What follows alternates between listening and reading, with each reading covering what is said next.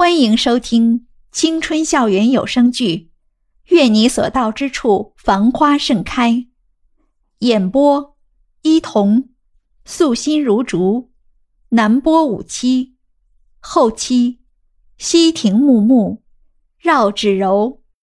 第五十四集。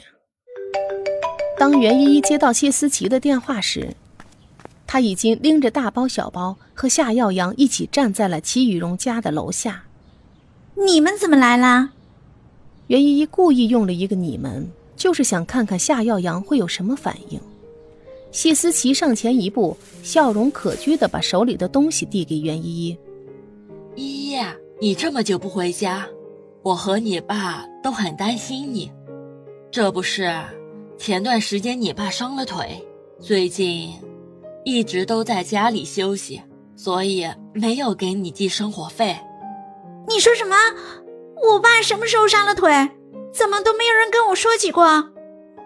袁依依打断谢思琪，大声的说道：“那个，我们也是考虑到怕影响到你的学习，就没有告诉你。再说，现在已经好的差不多了。”你不要太担心了。虽然谢思琪说的好像真的没有什么事儿了，但是袁依依的心里还是紧紧的揪起一块来，久久不能平复。到底什么时候的事儿啊？袁依依控制着自己的情绪问道：“也就是两个月前，你那次回来的时候，他还在住院，我怕你担心，所以就没告诉你。”谢思琪说着说着，有些为难的低下头，好像一个做错事的小孩在等着大人的责罚。他的样子突然让袁依依的鼻头一酸，眼泪就那样毫无征兆地从眼眶中流了出来。一边一直没有说话的夏耀阳微微皱了一下眉，从口袋里掏出一张纸递给他。袁依依只是站在那里呆呆地流着眼泪。无奈，夏耀阳只能上前帮他把眼泪擦干。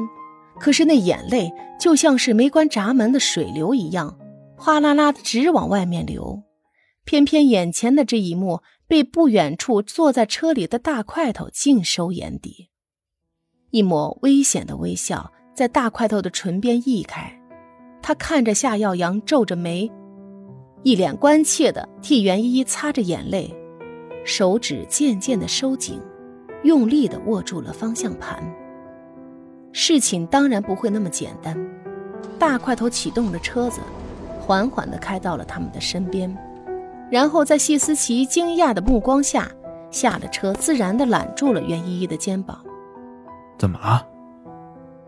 怎么哭了？大块头好像已经完全忽视了面前的两个大活人，用手掌粗鲁地帮袁依依擦着眼泪。袁依依挣扎了一下，有些难为情的看了谢思琪一眼，然后推推大块头说：“你干嘛？这还有人呢。”“哦，真是不好意思。这位同学就是依依的发小了，我们之前好像见过几次吧？”大块头打着哈哈向夏耀阳伸出一只手。夏耀阳并不领情。还是皱着眉看着眼睛红红的袁依依。那这位是？大块头把目光投到了谢思琪的身上，询问道：“哦，我是我们家的阿姨而已。”不等谢思琪开口，袁依依就抢先说道：“因为我爸爸在出差的途中受了点伤，不能来看我了，所以他才代表我爸来给我送点生活费的。”袁依依一口气说这句话，就再也没有抬头看一眼对面的谢思琪和夏耀阳，而是对上大块头的目光，柔声说道：“你来找我肯定是有什么事儿，对吧？走吧，不要再耽搁了。”说着就把大块头往停车的方向扯去。身后的谢思琪紧紧地咬着嘴唇，手里拿着的食品袋被他紧紧地抓在手里，望着袁依依远去的背影。他缓缓的叹了一口气，说道：“耀阳，我就真的那么让依依抬不起头来吗？我真的给她丢人了，是吧？”不，夏耀阳回答说：“让他抬不起头的，不是我们这些一直关心他、陪着他的人，而是他那可怕的虚荣心和自己编造的一个又一个的谎言。